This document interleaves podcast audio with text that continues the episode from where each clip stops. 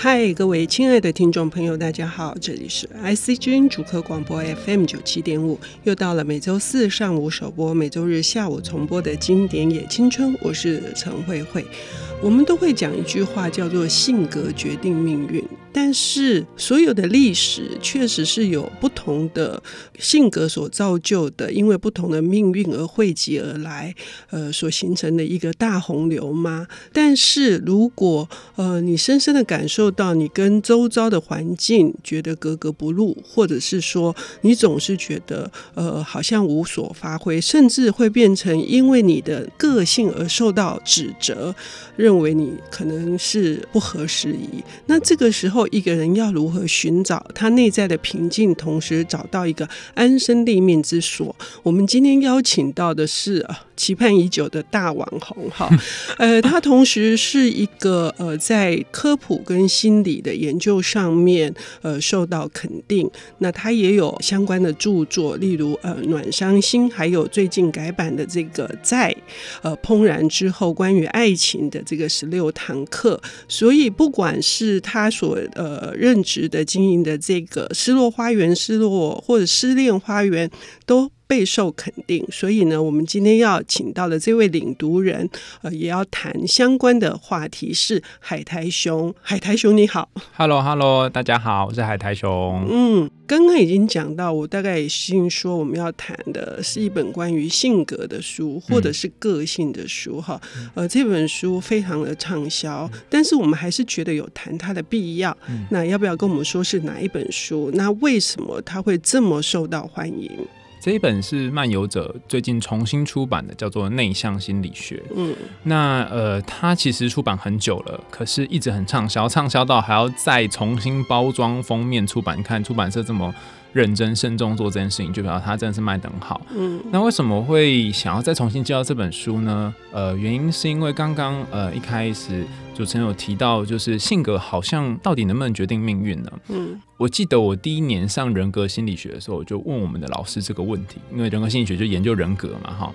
那时候老师给我的答案蛮奇怪的，他就说：你可以想象，你生下来就是一颗豆子，如果你是绿豆，你就不会变红豆，不会变成黑豆，那你可能会变绿豆汤或是绿豆沙，哈，但是你不会变成红豆饼，可是你可以变成绿豆饼。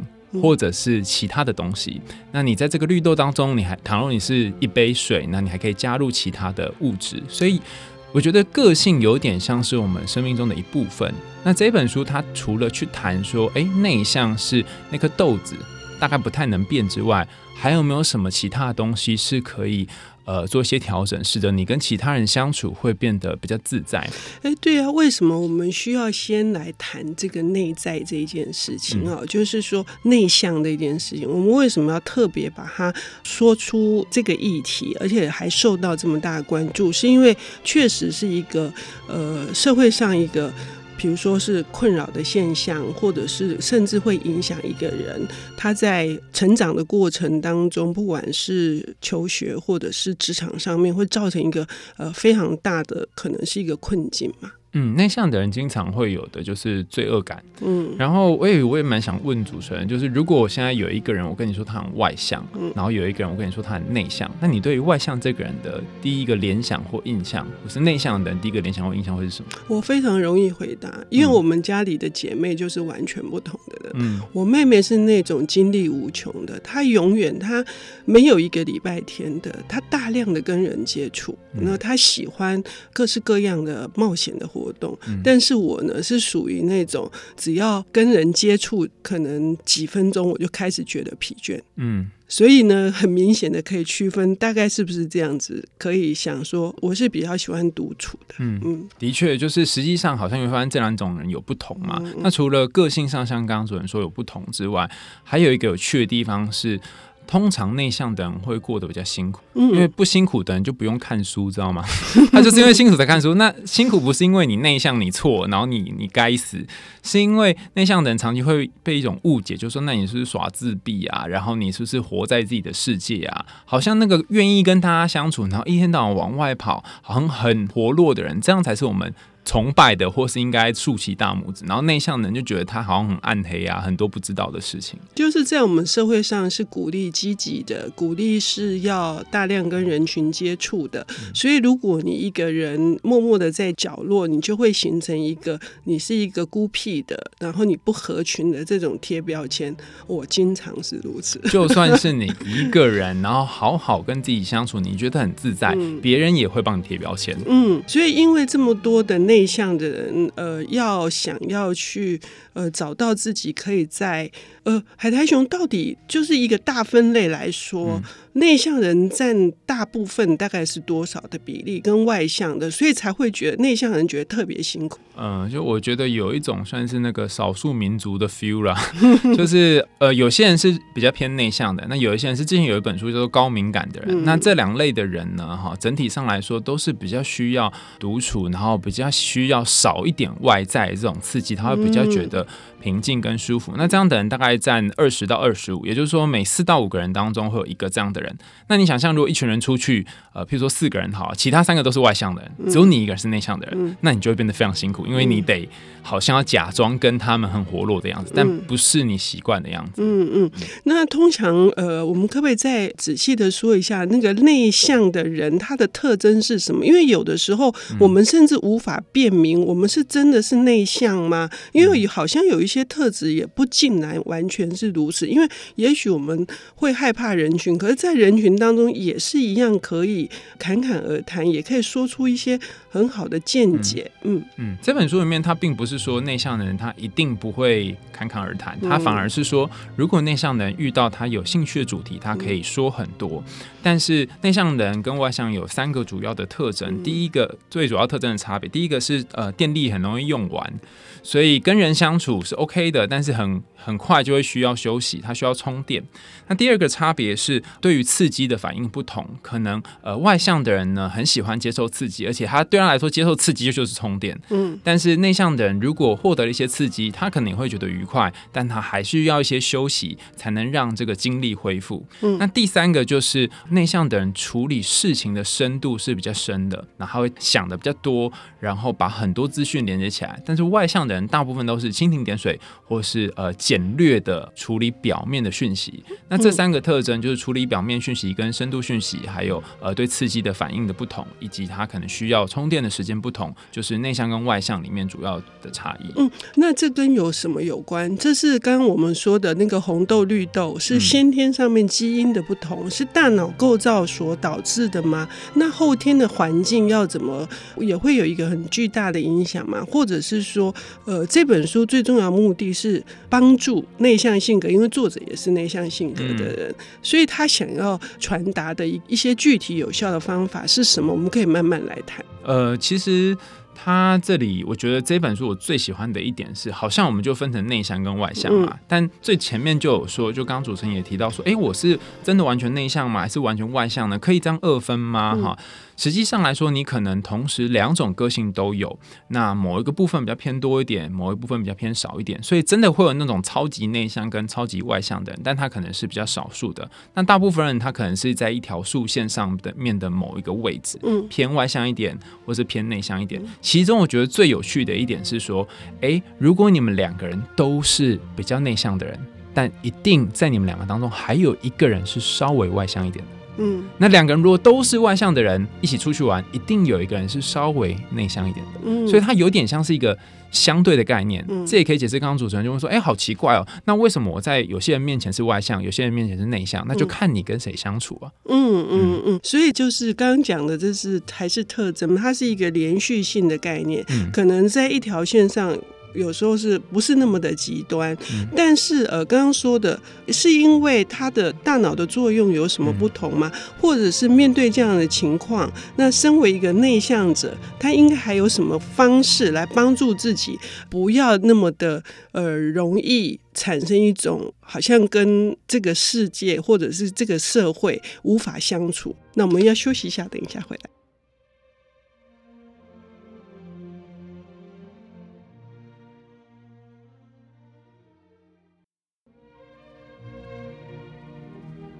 欢迎回到 IC 之音主客广播 FM 九七点五。现在进行的节目是《经典也青春》，我是陈慧慧。我们今天邀请到的领读人士科普心理作家，同时也为非常多的在心理问题上面有些困扰的很多的读者，或者是听众，或者是他所面对的个案，提出非常多的协助。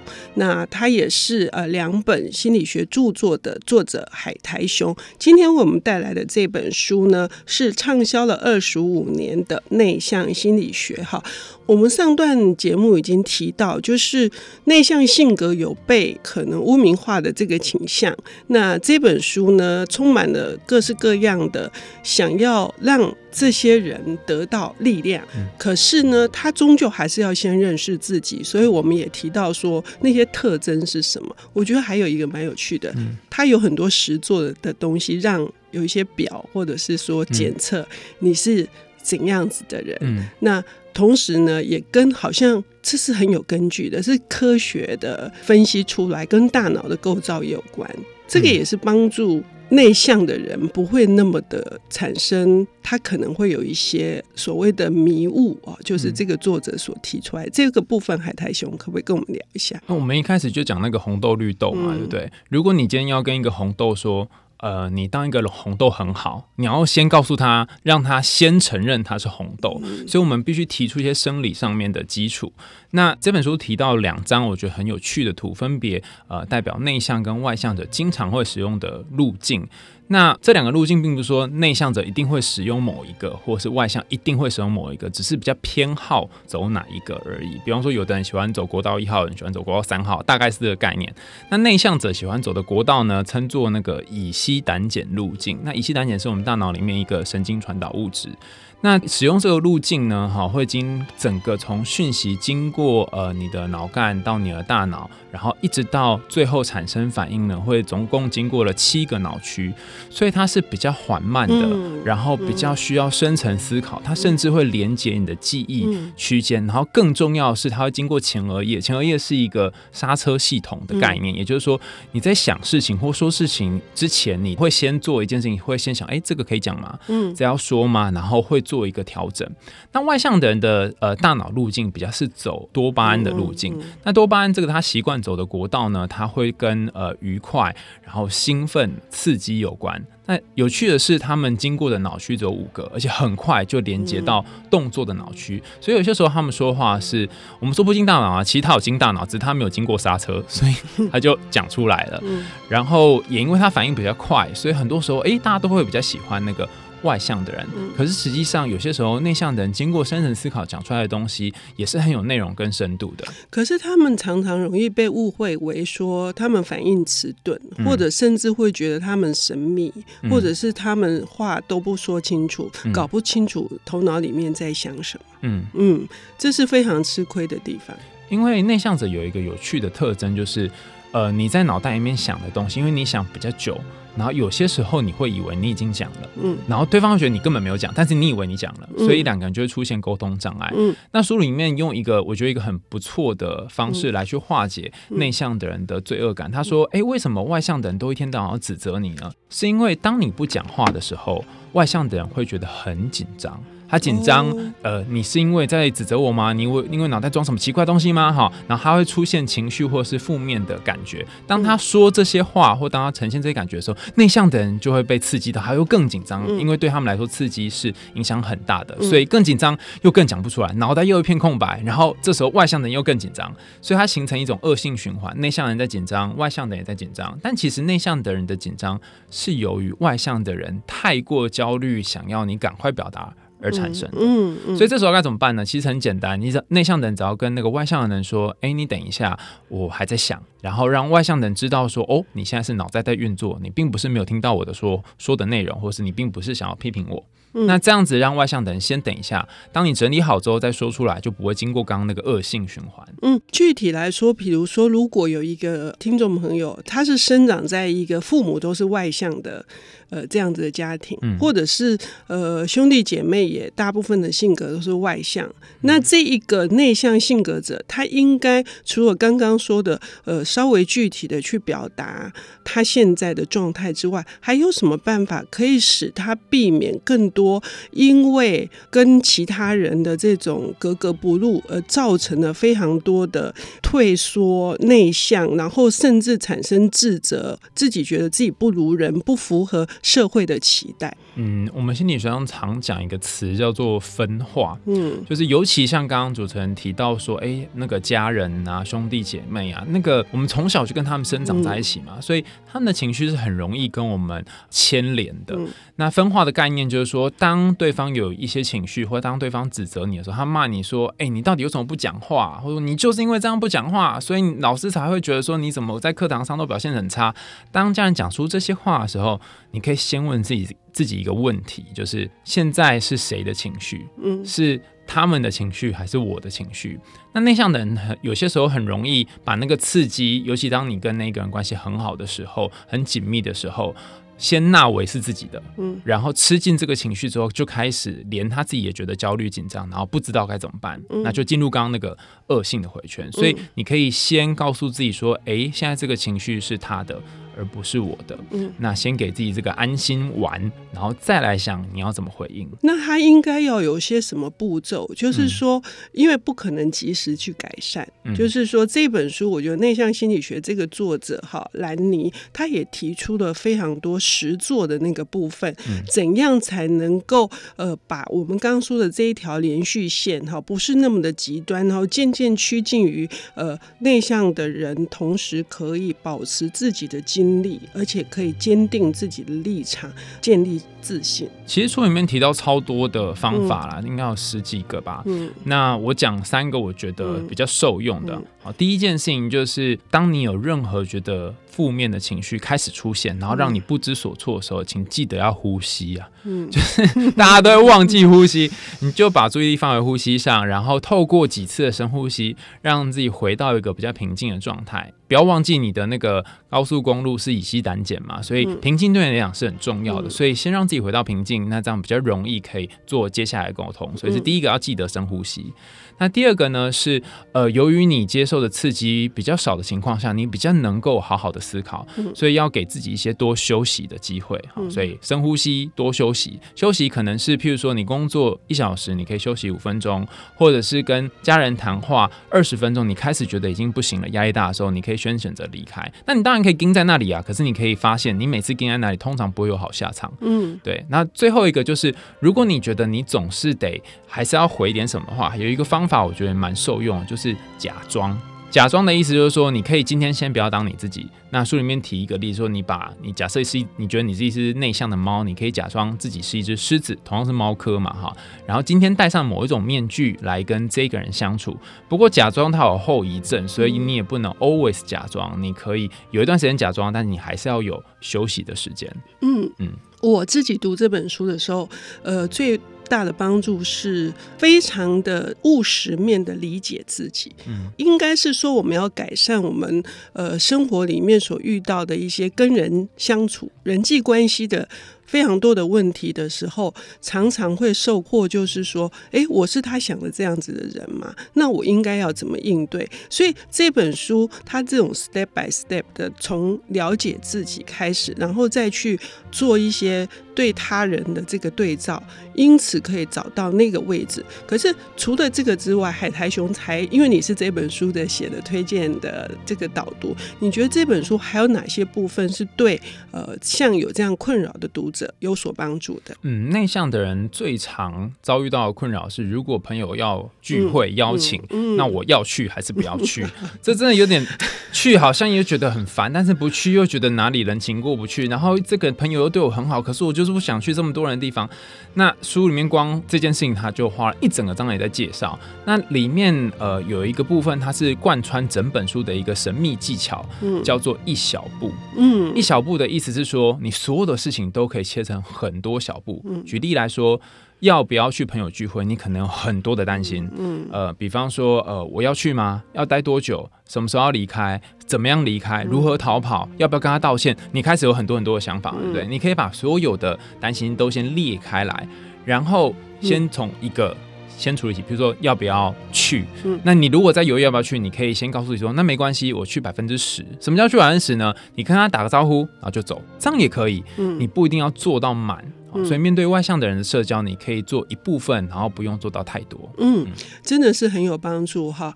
我想，如果听众朋友你就是常常为这些事情困扰，今天海苔熊用了非常活泼的方式来介绍这本书，我想一定引起各位的兴趣。非常欢迎大家能够来阅读漫游者文化所出版的《内向心理学》。谢谢海苔熊，谢谢大家。